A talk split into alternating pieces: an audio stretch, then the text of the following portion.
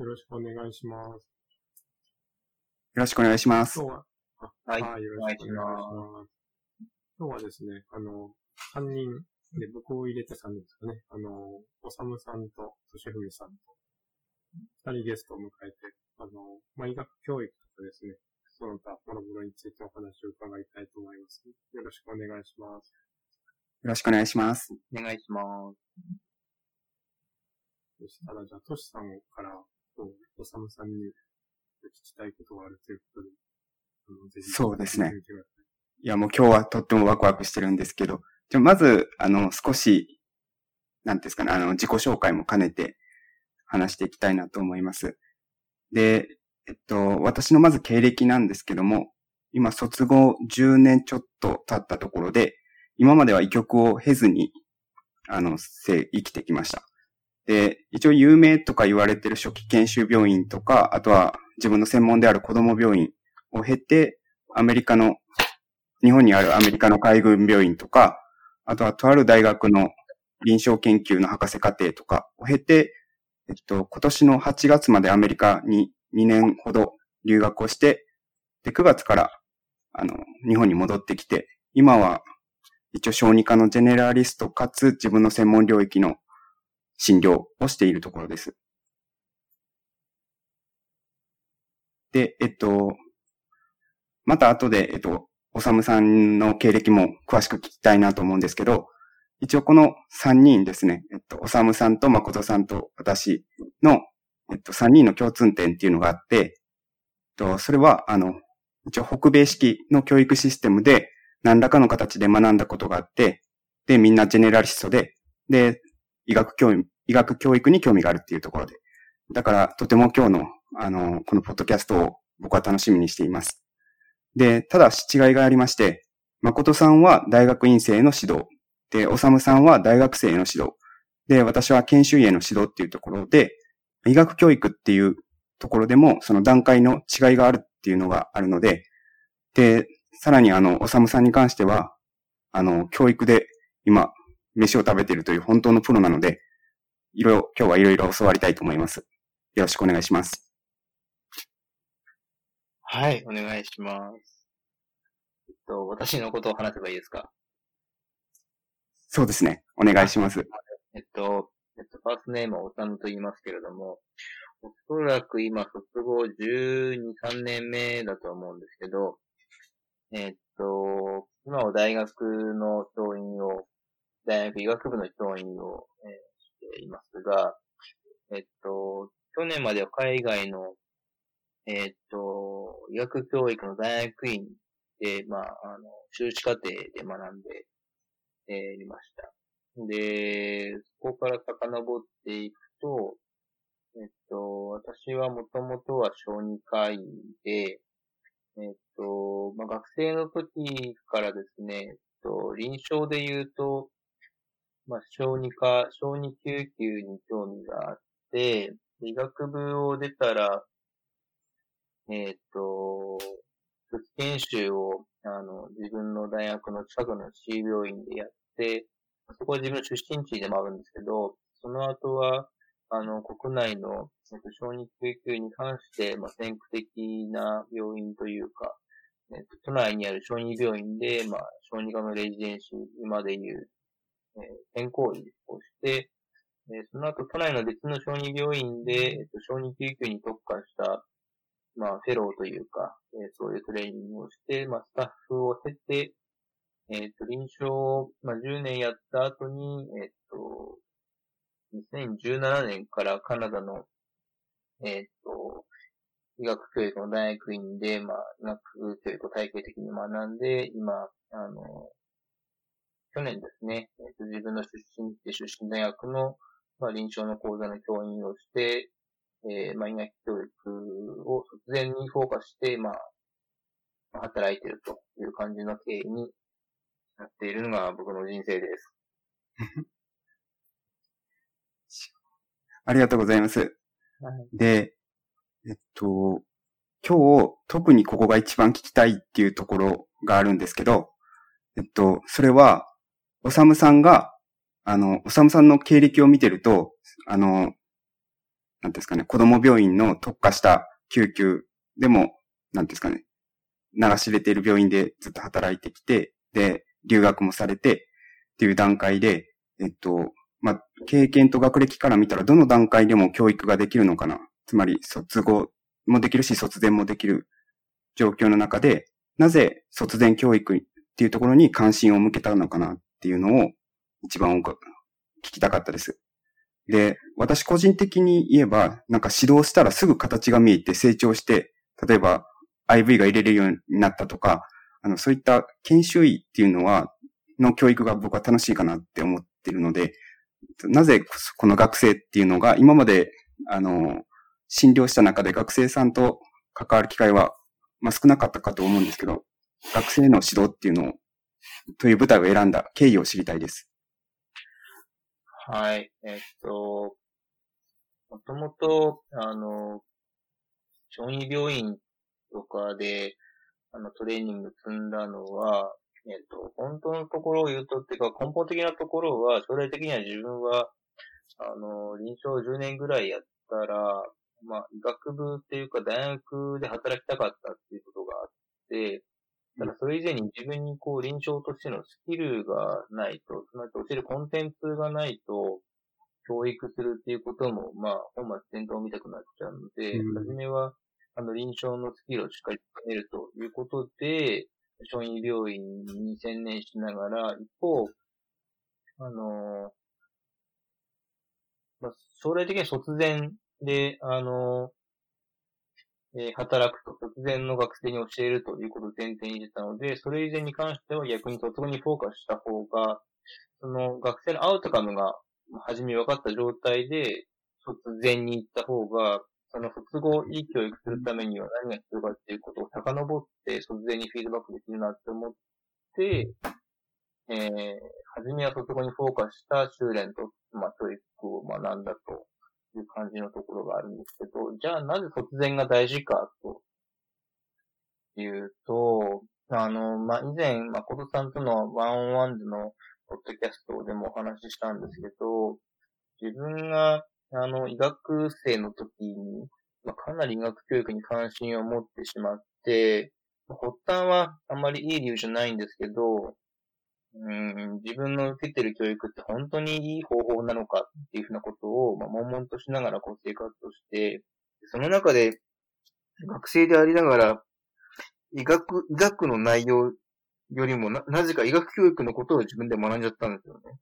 うんでそういうこともあってですね、基本的にもう、僕は、卒業っていうか、医学生の時から将来的には医学教育というものを学ぶ人になりたいなって思ってた。というふうなところが一番大きいですからね。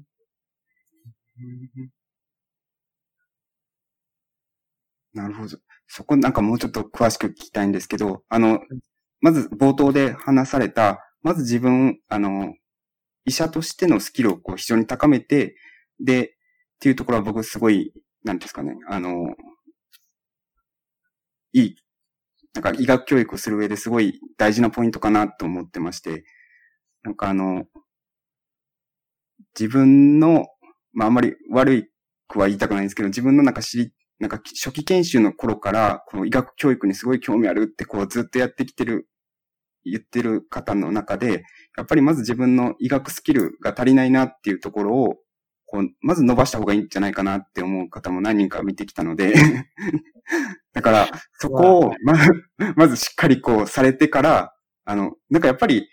学生さんとかも結構ちゃんと見てるんかなっていうところもあって、やっぱりしっかりと医学の知識もあって、経験もあってっていう人の意見の方が受け入れられやすいのかなっていうところもあるので、そこをなんか選ばれたのがすごいなっていうところが思いました。あのー、今言った学生をちゃんと見てるって、あのー、ほんとその通りで、あのー、なんか、学生さんたちが臨床実習生とかが、なんか控え室で、あの、こう、だべってる様子とかをちらっとこう聞いたりとかすると、あのまあ、詳しくは言えませんけど、よくそんなとこ見てるな、っていうことを、あの、言ってるんですよね。うん。そうと、あの、医学生って、なんていうのかな、臨床にどっぷり使ってる、その臨床医が、あの、思ってるほどできなくないっていうか、えー、分かってなくないっていう、いろんなことを彼らなりに見て、感じて、考えてるけど、表現する場がないから、なんかこう、この人たちは何も分かってないみたいに思っちゃうんですけど、まあそんなことは実はないんじゃないかっていうふうなことを、まあこの1年間くらいはちょっと感じてるんですよね。あ、そこすごいいい、そうですね。いいポイントですね。そうそうそう。いや、だって自分の医学生の時もそうじゃないですか。なんでこのおじさんたちは無視するんだと思うじゃないですか。無視するんだろうって思ってるってことは、自分たちちゃんと考えてるし、感じてるし、これやりたいんだって思ってるけども、なんで自分たちの能力を正当に評価しないでというか、評価する気にもならないで、うん、あの、ただここに出してる俺たちをって思ってたじゃないですか。うん。だから、あそういう原点に立つと、まあ、あの、なんていうのかな。あの、もっとこう、医学生にを正当に、あの、評価してあげて、フィードバックを加えてあげて、ある程度の経験というか、チャレンジをさせてあげてもいいんじゃないかっていうふうなことが僕個人の、まあ、考え方ですね。あ、いや、そこすごいわかります。なんか最近も、あの、今、私のいる病院に学生さんが来てくれて、2週間、あの、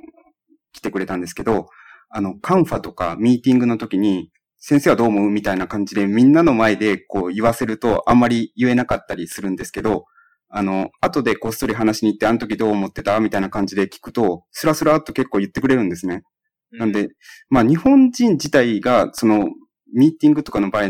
前、あの中で自分をこうアピールするっていうのが、なかなか難しかったりするのが一つあるのかなとも思ったりしたんですけど。あの、なんていうのかな。あの、そこで、こう、コメントしても、もらうよっていうことを、あらかじめ言ってて、言ってもらうので、それにこう振って、その瞬発力を評価するみたいなのってまた別問題で。なるほど。急に話を振って帰ってくるかどうかっていうふうなことは、その人のこう思考力とか知識とかじゃなくて、瞬発力じゃないですか。はい、そうですね。あの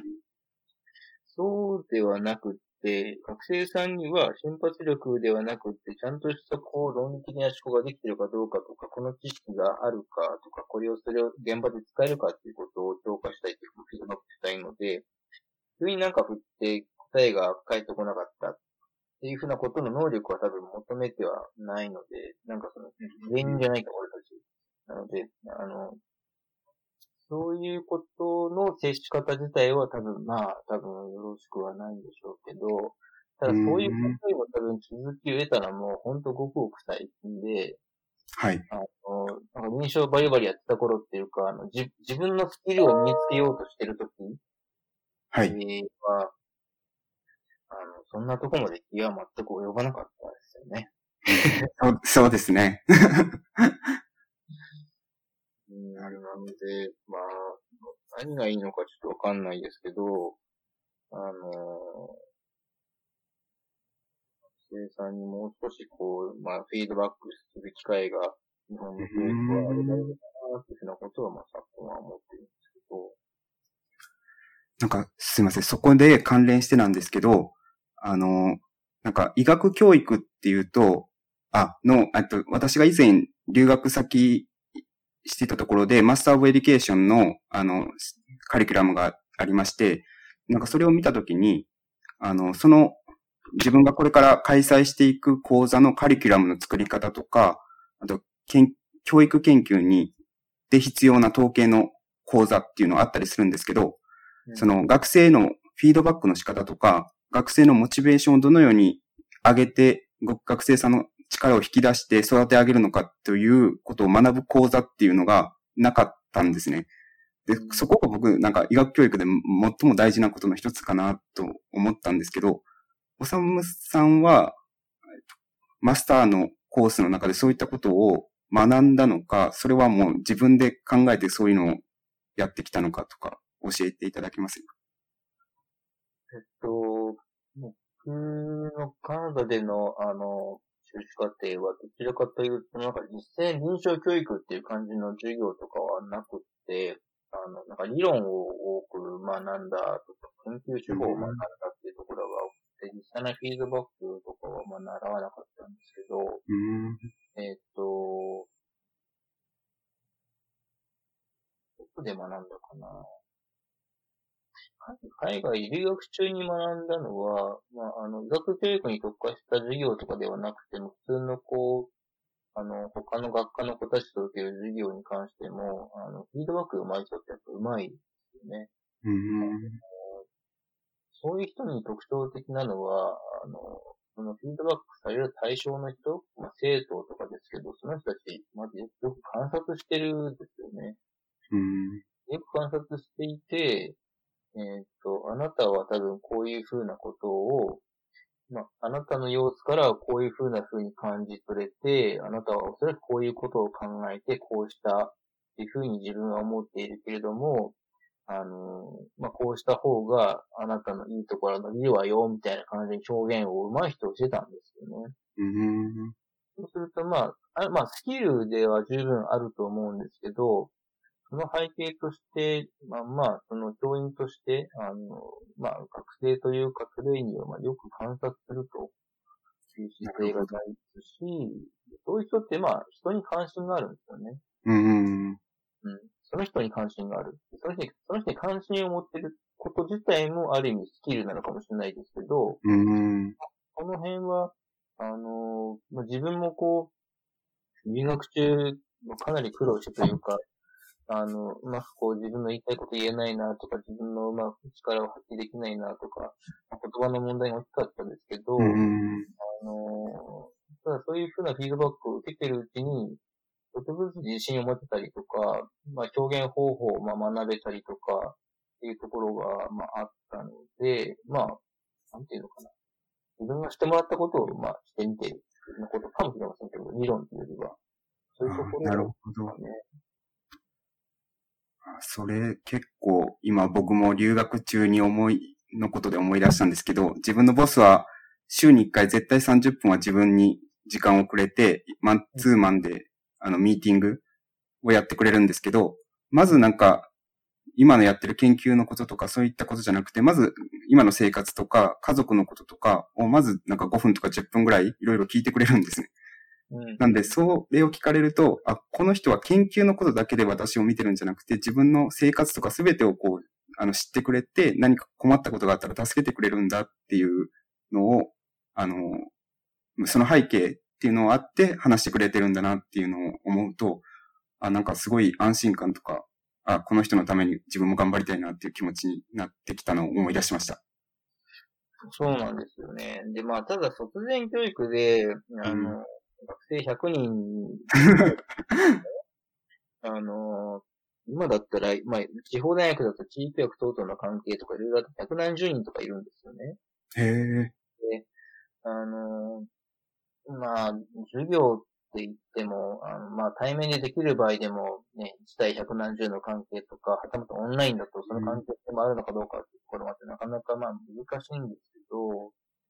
あの、まあ、濃厚なそのなんていうのかな、関係してだったりフィードバックっていうのは無理なんですけど、うん。あの、じゃあゼロかって言ったらそうではなくて、あの、えー、っと、天気か。えー、っと、今秋ですけど、あの、コロナ禍の、あの、えー、っと、春から夏にかけて、私、なぜか医学英語の授業を医学生の4年生にする機会があって、うん、えっと、3回授業を、あの、まあ、十何コマのうち3回授業を担当させていただいて、まあ、オンライン上で、あの、まあ、自分の授業の動画を撮って、それを流しつつ、かつ、あの、まあ、オンラインのサイトを使って、ムーズルとかって言いますけど、まあ、オンラインでこう、教員と学生がやり取りできるような大学が用いてるサイトがありますけど、その中で課題を、あの、出して解いてもらうと。いうふうなことをやりながら、あの、3回のうち、1回目は、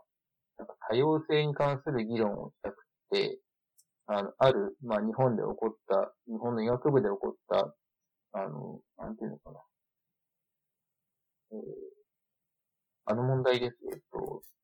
入試で、まあ、女子学生に対して不不利な体験をしたみたいな問題が2年前ありましたけど、はい。それに関するエッセイを、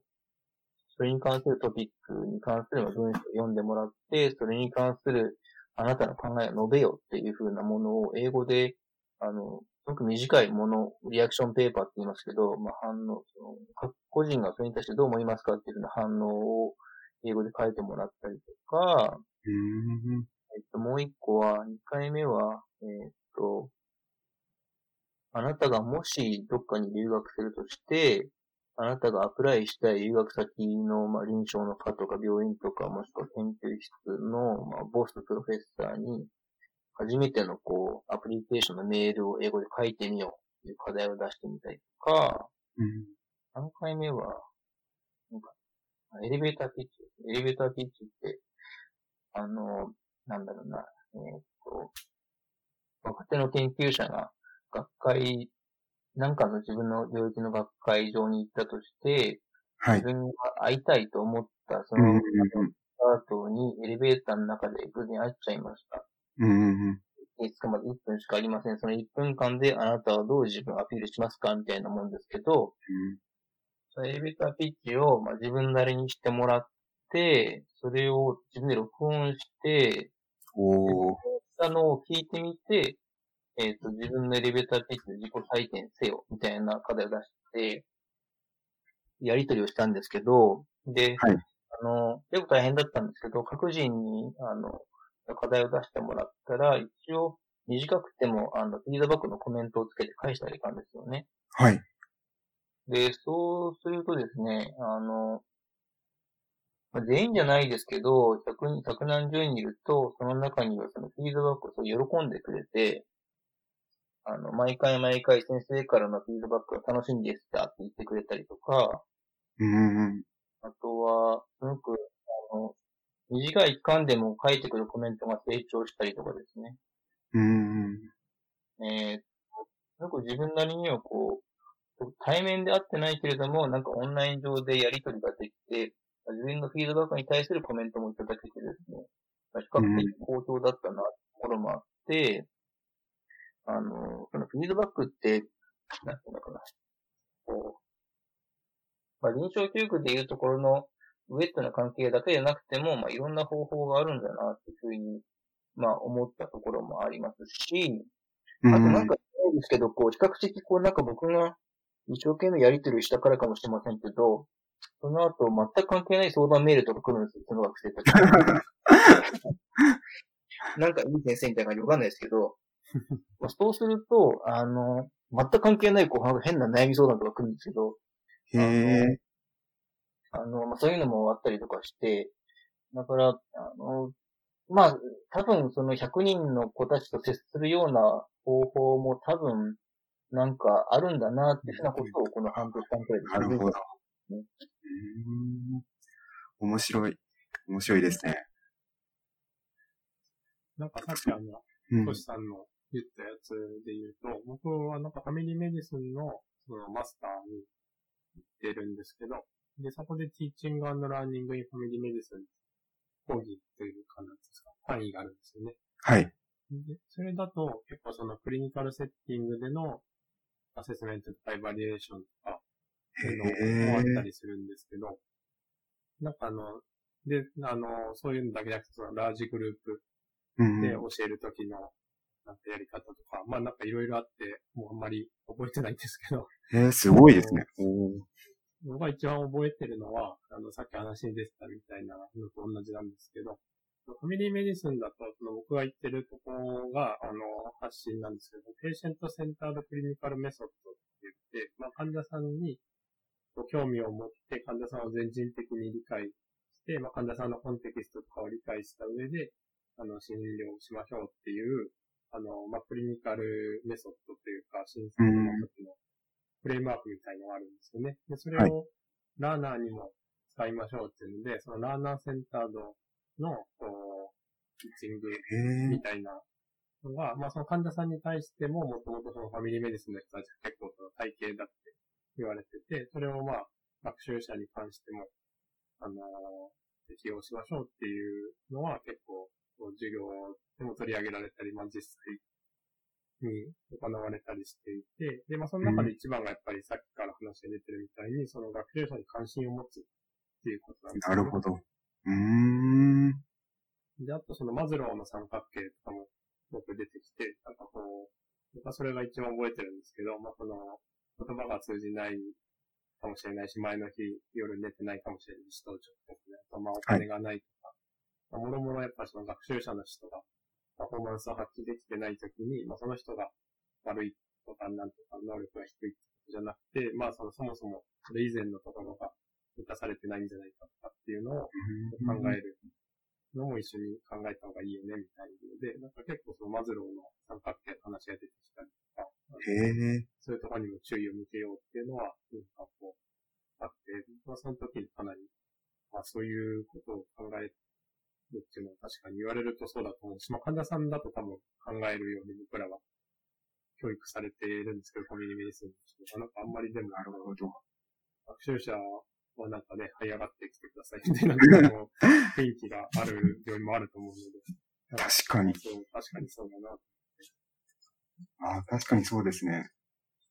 いや、確かにさっきも話した、そのアメリカの留学中にボスから、ま、なんかあの、毎週家族大丈夫かとか自分大丈夫かみんなハッピーかっていうのをこう言われるだけで確かに、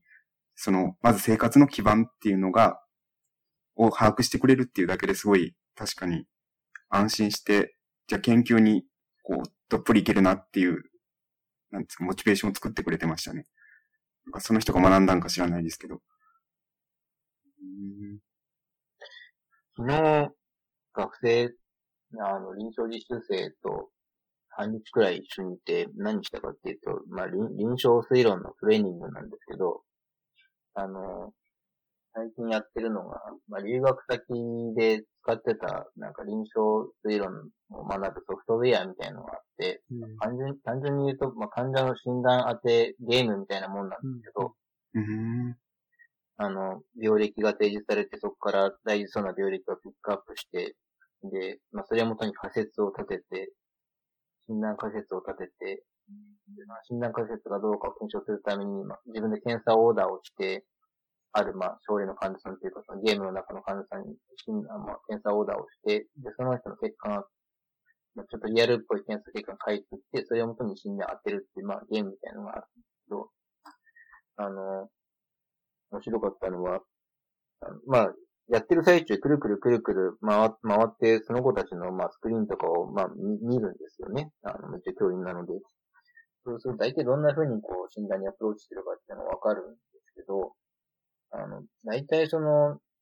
まあ、うまく処理できてない人たちっていうのは、あの、解いてる最中から、なんかこう、不満そうっていうか、姿勢が不満そう、途中から眠そう、タネが多いとかっていう、行動が見て取れて、まあ、あの、スクリーン見なくても、あ、ちょっとこの子難しそうだなってわかるんですけど、あの、で、実際に解いた後、まあ、みんなでこうフィードバックっていうか、こう、まあ、振り返りとかをするんですけど、その間もそういう子たちはずっとつまんなそうなんですよね。へえ。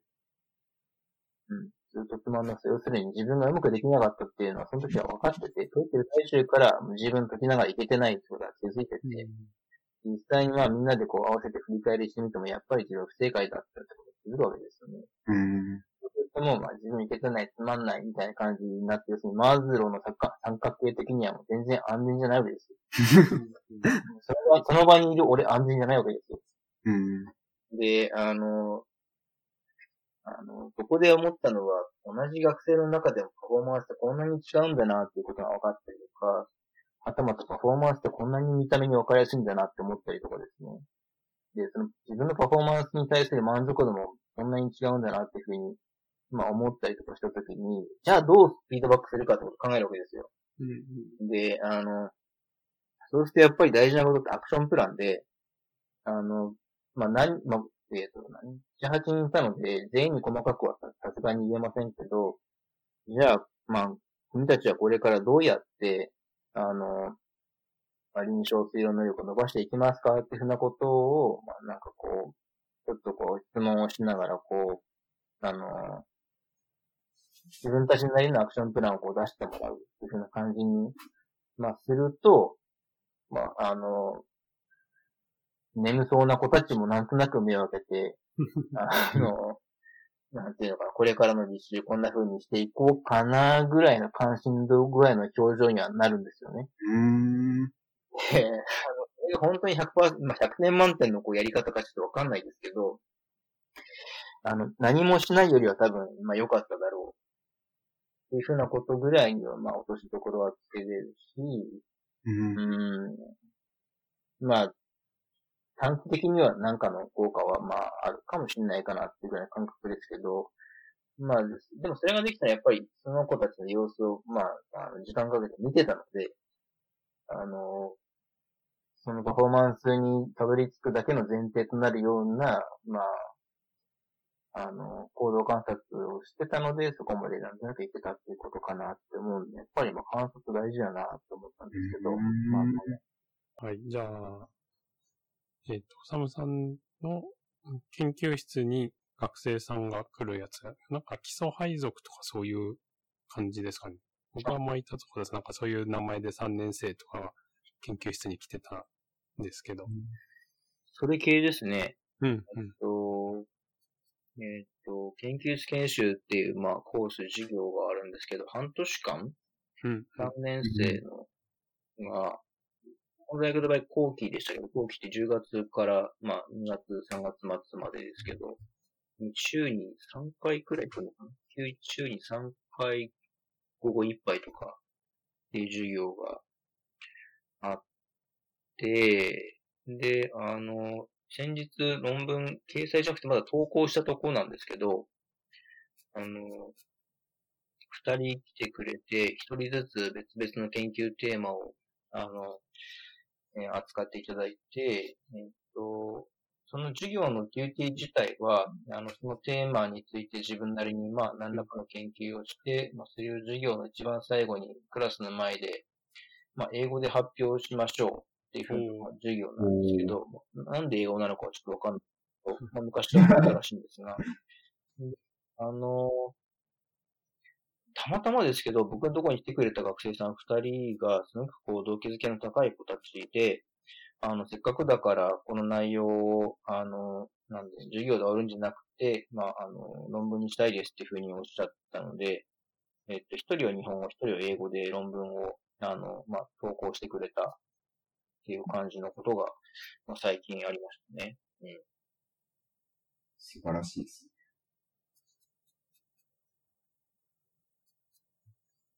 あの、ままあ、あ僕も基礎配属の学生さんと日本語の論文を書いて、あのーアクセプトされたっていうのが一個あって、なんかすごい嬉しいですよね。その自分のとまた違う嬉しさというか。いや、そうですね。あのーなんていうのかな。人によっては、なんか他の人から、他の教員から言われたのは、そんな自分で書いた方が早いじゃんとかですね。うん。あのーなんだろう。あの、そんなこと言ったってほぼ先生書くんでしょみたいなふうに今言われたんですけど。すすごい、そんなことやるんですすごい、ねあの、それ、医学部の教員でいるんですいや、あの、いや、あの、いや、だから自分の大学部言えないんですけど、あの、いや、まあ、いますよ。いますよ。まあ、います。で、なんて言うんですか？あの、まあ、そういう問題ではなくって、教員なので、あの、要するに、じ、自分が、自分ができることを誰かに教えるのが教員じゃないですか。当たり前ですよね。う。うんん。で、自分が、自分ができることを自分でやり続けたら、それ、職、職人ですよ。確かに。な、なんで、確かだから、そういうことを言われる時点で、あの、正直大学やめてほしいんですけど、そういう人には。あの、えっと、ただですね、えっと、一応、あの、研究室研修っていうか、そういう、こう、学生が一つのプロジェクトを持って、なんかの、まあ、あの、プロダクトにするっていうことの多分意味合いっていうのは、あの、なんていうのわかりやすく言えば問題解決能力みたいなことなのかもしれないけど、だってまあ研究を扱うってことはやっぱ研究の意義があるわけで、あの、まあ、先生方に言うのもあれですけど、やっぱり自分なりになんかのこう、あの、世の中もしくは医療界での何かのギャップを同定して、問題を同定して、それに対する、まあ、ちゃんとテラチャーレビューをして、分かってることと分かってないことを定めた上で、現実的なリサーチクエスチョンを、まあ、定めて、あの、そしたら研究計画をして、デザインをして、倫理申請も出して、あの、データを取って、形にすると。いうプロセスを、やっぱりその、学生であっても、あの、体感してほしかったので、うん、一通りやってもらうと、うん、いうことをしましたね。で、あの、領域によっては、まあ、まあ、指導者の先生方によっては、君はこのテーマをやりたまえって言って、まあ、テーマを与える人もいるんですけど、それは僕は自分のポリシーと反するのをないで、あの、大まかなトピックはこれがいいと思う。なんでかっていう、そのデータベースには、僕がアクセスできるデータベースはこれぐらいしかないからってことなんですけど、ただ、あの、トピックは決めるけれども、具体的なサーチケーションを自分で決めな、決めてちょうだいと。相談乗るからっていう感じでやってもらって、えー、なんとかまあ一年かけて形にできたっていうことですね。いやー、いいですよね。僕も、その最初それを、なんていうんですか。なんか僕の上司というかボスがそういう学生が来るからそういうのを一緒にやろうって言われて、最初もう全然自分が学生の時のことを考えたらそんなことが学生とできるのかなこれ終わるのかな本当にみたいな感じだったんですけど、あのー、でも、なんだろう。まあでも結局その、研究室に配属になってる間にまあ終わるわけではないんですけど、その後もその人はずっとコツコツとなんか他の試験の合間とかを縫ってやってて、うん、なんか3年ぐらいかかったんですけど、それはすごいなと思って。うん、その、なんていうんですまあ、たまたま僕のところに来てくれた二人の学生が、まあもあれ、あれなんですよね。まあ、学士編入の子たちで。あ、そうそう、うちもそうでした。あの、その、まあ、パブリッシュするという経験があるかどうかわかりませんけど、うん、そういう人が多分身近にいたんでしょうね。卒論とかを書くので。うん、うん、なので、まあ、その、いわゆる一般生っていうか、高校から来た子たちよりは研究が多分身近にあったっていう、まあ、素地はあるとは思うんですけど、あの、ただ、うーん、まあ、そういう背景がありながらも、あの、まあ、研究というものが、な、何のため、まあ、何のためにするかとか、うん、大体どうするんだっていうことの枠組みを教えてあげることが多分この授業コンテンツだと思ったので、うんうん、まあそういうアプローチを取ったっていうことになりますね。で、面白いのは、あの、去年来てくれた子たちはそういう、こう、あの、まあ、意識高い系だったんですけど、うん、あの、えっと、今週から今年の子たちが来るんですよ。うん、で、えっと、はじめ、あの、この状況なのでオンラインで打ち合わせをしたんですけど、あの、僕今救急の講座にいるんですけど、あの、じゃあみんなは今回はなんで救急の、あの、講座に来てくれたの？って聞いたら、うん、あの、なんかあの、テレビとかで見て救急ってかっこよさそうなんで、みたいな感じの、うん、あの、子たちで、まあ一般生の子たちなんですけど、うん、このギャップめっちゃおもれえなと思って。あの、だ今の、今の、だから僕のテーマは、今月のテーマは、この子たちにどう接するかっていうことですよね。だから去年の子たちとはバックグラウンドがおそらく全く違うだろうっていう中で、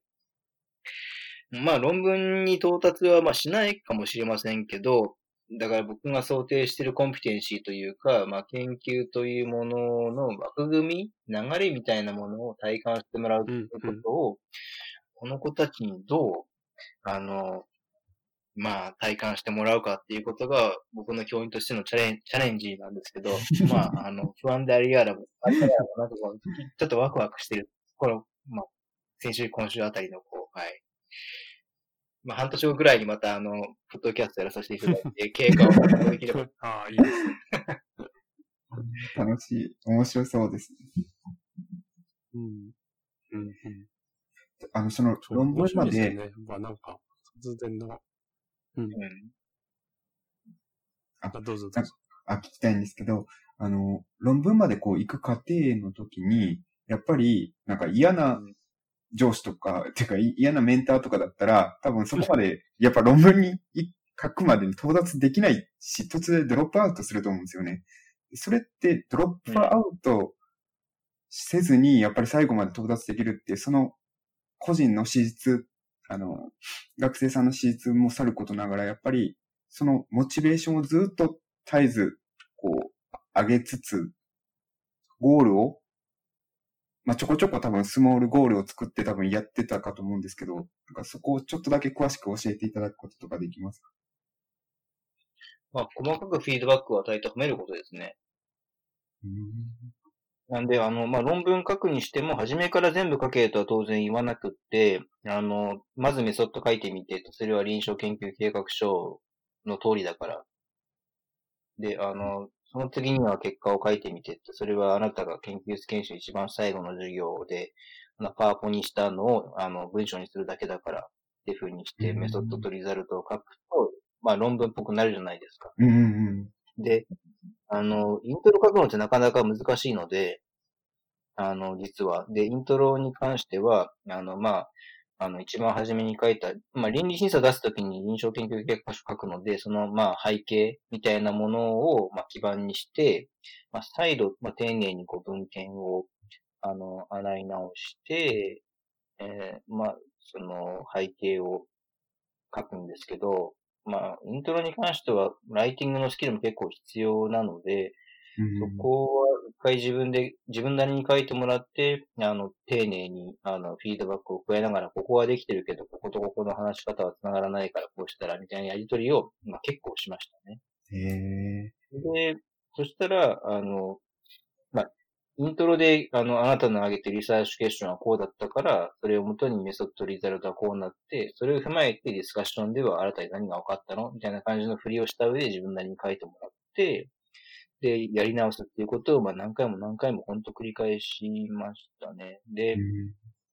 あの、過去の方って本当にこう、なんていうんですかね、オンラインのリソースへのアクセスがめちゃくちゃうまくて、あの、うちの大学の場合にはマイクロソフト使ってるので、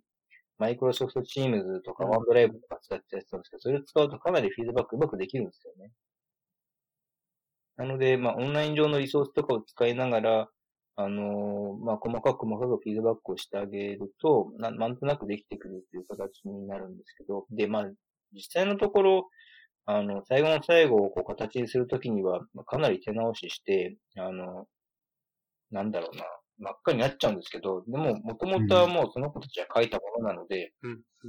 うん、やっぱり自分なりに書き上げた達成感ってすごく大事で、まあ、それをまあ、にしてあげると。いうことで、まあみんな二人とも言ってましたよ。あの、実際上ほぼほぼ先生書いてくれたもんですけど嬉しいですって言うんですよ。うん。それが、それが一番大事なことなんですよね。あの、うん、で、あの、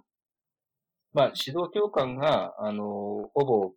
直したものかもしれませんけど、まあ自分が初め全部書き上げて一緒に書いたものなので、まあこれは自分のものですって自負もあるんだと思うんですよね。うん。だから嬉しいわけですよね。うん。うん。で、思い返すと自分が一番初めに書いた論文もそうだったと思うんですよ。うん。あ今でも覚えてますけど、まあ、自分が、ま、あのレジデントの時に初めて英語で書いた論文を、まあ、先生に指導教員に、まあ、指導の、あの、指導員に見せたら真っ赤になって帰ってきて、なんか凹んだ記憶も今でも鮮明に覚えてますけど、でもそれがやっぱり受理された時には自分の論文が通ったって思うわけなので、まあ、そういう体験をやっぱり、まあ、あの、自分がしてもらったことを、まあ、学生さんにしてあげるというふうなことは、まあ、なんだろう、教員もしくは研究者としては、まあ、本望ですよね。うん。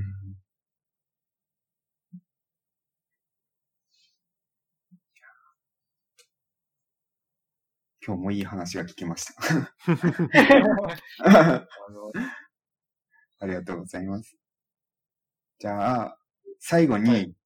あの、この前、ちょっとお話したときに、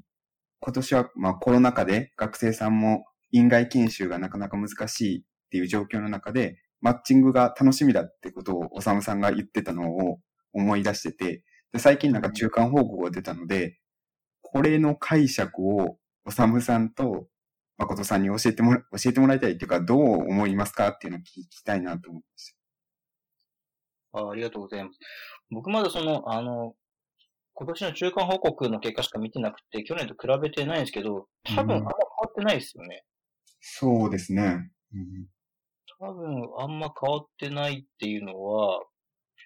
だからコロナ禍であることが、その初期研修医の医学生の進路に関しては、すごく、まあマッチングっていうことだけですけど、すごく大きなインパクトは与えなかったっていうこと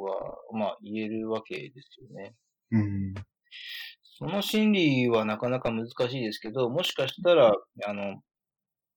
医学生たちは、6年生たちは、あの、自分の医者人生を本当長く考えてて、うん、で、このコロナ禍は、まあ、ここ1年、まあ、1年ぐらいのものの話なので、この1年間のことだけのために、自分の医者人生の中では、まあ、大事な2年間のことは方針は変わりません。っていうことだとしたら、まあ、素晴らしいですし、あとは、もしかするとすごく、なんていうのかな、あの、医療従事者へのリスペクトみたいなものを最近国民の皆様からいただくので、それを踏まえてやっぱり自分は、あの、なんていうのかな、コロナのリスクが高いところに、コロナのリスクが低いところに行くのではなくて、まあ、最前線に若いんだから行こうって思ってるのかもしれないですし、まあ、その辺わかりませんけど、だから、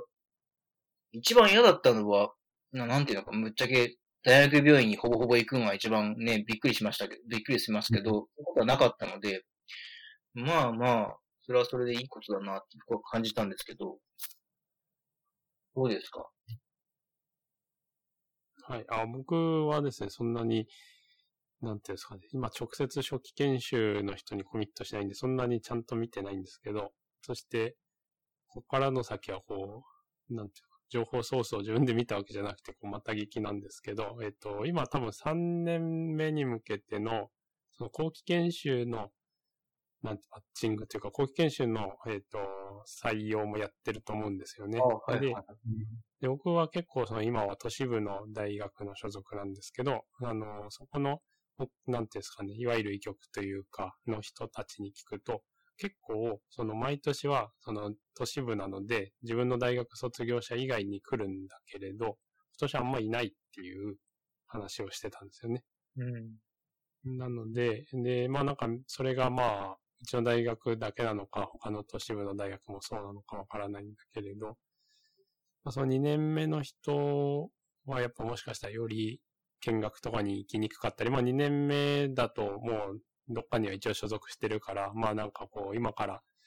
改めて都市部の医局とかに入るんじゃなくて、まあ自分の今働いてるところでそのまま持ち上がるとか、自分の近くの大学、地元の大学とか、今働いてる初期研修のところの近くの大学とかで、学研修しようっていう選択の人が結構いるのかもなという、あの、噂を聞いてはいます。うん。まだわかんないんですよね。その動きが見えないので、うん、まあ、中間報告としてランキングは出ましたけど、うん、どういう大学の人たちがどこの病院に行ったっていう、こう、あの、まあ、なんていうんですか、えっ、ー、と、地域の動きがちょっと見えないので、うん、あの、その、実際上見学とか、その、就活の時の移動がどうだったかとかっていうところの解釈はまだ、まあ、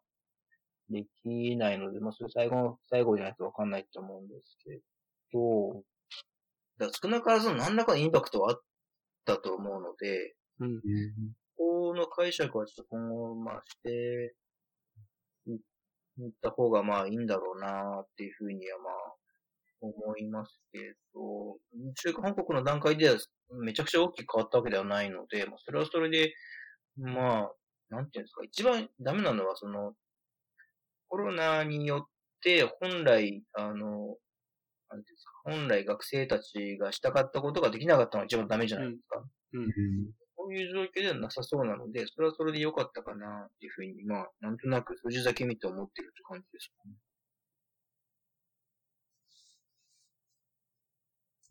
ありがとうございます。うん、あと、すいません、あの、話が戻っちゃうんですけど、もう一個だけちょっと聞いてもいいですか、はい、おさむさんにぜひ聞きたいんですけど、もう教育を考えるときに、なんていうか、まあ、例えばそういう医学教育を勉強したりとかして、まあ、フィードバックを与えたりとか、まあ、スモールステップの目標を設定したりっていうやり方って多分あると思うんですよね。で、僕もそういうことを実践なるべくしようと思うんですけど、うん、なんかもっとこう、マスターみたいな、なんていうんですか、まあ、教育のマスターっていうその診療のマスターとか研究のマスターみたいな人で、もうなんかそのだいぶ先を言ってて、こう、初学者から見るとこう、何言ってるかわかんないみたいな人っているじゃないですか。その、なんていうのかな。あの、僕のファミリーメディスンのボスの人とかも、あの、なんていうかな、こうちょっと一見するとこう何を言ってるかわからないみたいな、なんていうんですかね、時があって、あとまあこれ多分名前出していいと思う、勝手に僕は思ってるんですけど、あの、名郷先生、名郷直樹先生とか、僕結構よく研究の指導とかで、あの、ワークショップとかで一緒になるんですけど、もうなんていうんですかね、なんかその、初学者の人がちょっとずつ自信をつけて研究ができるようにみたいなところと全くこう別の角度から、なんかこう、なんだろう、なんかもう全然、パッと聞くとなん、なんか何を意味してるのかわからないみたいなことを言って、でも何年かしたり、なんかその人がしばらくこう、勉強したりすると、あ、もしかしてこういうこと言ってたのかみたいに思い当たるみたいな時があって、僕、名護先生と一緒にそういうのやるのすごく好きなんですけど、なんかこう僕はつい、なんていうんですかね、なんか建設的なフィードバックをしてしまうんですけど、うん、なんかもうあんまりそういうことにとらわれない、なんていうのかな。で、なんか結構そういう、なんか何言ってるかわかんないけど、何年かすると、なんか雇用だったのかみたいなことがわかるみたいなのを、まあ、意識してやってるのかわかんないんですけど、なんかそういうあり方の人もいて、やっぱそういう人の意義っていうのもこれすごくあると思ってて、でもなんかそういうのってその教育で作れるものではないのか、なんか、なんていうのかな。なんかまあ、それを目指すのがいいのか悪いのかっていうとちょっとよくわかんないんですけど、なんかそういう方っているなと思ってて、なんかそういうのっていうのは、なんかその医学教育の中でどういう位置づけになるのかなっていうのをちょっと聞いてみたいなと思って。位置づけには多分、医学教育学の中にはそれは多分、位置づけられてないかもしれない。言いますけど、あの、ヨーダみたいな人っているじゃないですか。そうです、はい、はい。で、あの、なんか、あの、御年で800歳みたいな人。うん。あの、いて、多分そういう人のファンクションっていうのは多分さっき言ったカルチャーショックみたいなことなんだと思うんですよね。うん。シグニフィカントイベントってますけど、だからその、あの、農村に一泊したのと同じぐらいのなんかインパクトをそのヨーダが与えたっていうことだと思うんですよ。で、だから、その数年後まで覚えてるんですよ、多分。うん。だから、あの時、あの人があんなこと言ってたよくわかんないみたいな多分すごく衝撃なものがあって、それが多分印象に残っていて、後々紐解いてみたらなんかそういうことだったみたいなことですよね。うん、で、あの、資源、資源ファンドイベントもそうで、特に陰性体験の時そうですけど、あの、あの時、初期検診の時、こんなひどいことを経験しても思い出したくないみたいなことって、後々振り返ってみると、あ、もしかするとあのイベントっていうのは自分にこんな意義があったんだ、みたいなことじゃないですか。うん。同じことかなっていうふうに、うん、まあ思うんですけど、教育学的に言うと、エキスパートの言ってることは、あの、うん、初学者には分かりにくいのはもう言われてることで、なるほど。あの、最近なんか創設会議で勉強したんですけど、あの、その、あの、エキスパートの頭の中の知識っていうようなものは、もう、あの、いろんな、こう、基礎的な知識と経験とか、こう、緻密にこう、ネットワーク化されてて、意味ネットワークをも形成してしまっていて、そのネットワークっていうふうなものは、あの初学者からはかなりわかりにくい。うんうんうん、それも、あの、エキスパートはそれももう、もうすごくこう、なんていうんですかね、もう強固にこうネットワーク化されてるので、自分では紐解けないみたいな。感じになってるから、自分でうまく言い表せない。うんうん、で、そこは、あのー、そこのギャップっていうふうなものは、なかなかすぐには埋まらない、埋められないもの。その、もう、そういうのを、あの、コンコングルエンスって言うんですけど、あの、コングルエンスって英語で言うところ、日本語で言うところの、あの、三角形とか図形の合同？合同、うんうん、で、あの、その、認知的な congruence がもう離れてて、なんだっけな、 distant、distant congruence かな？うん。だからその、まあ、その、まあ、認知がもう離れすぎてて、そこはもう歩み寄れないんだっていうふうに今言われているんですよ。うん。で、あの、ただそこを、あの、そこに近づくことが、いわゆるエキスパートに進む道みたいに言われてて、うん。で、あの、そこを、あの、つなげる人うんっていう風なものはおそらくは必要で、うん。うん。あの、それを、えっ、とですね、えっ、と、えっ、と、 journeyman って言うんですけど、えーうん越境者、うん。あの、初学者とエキスパートの間をつなぐような、そのボーダーを越境する人がいるんですよね。うん。うん。で、それが多分、いわゆる屋根瓦式教育なんですよね。おー。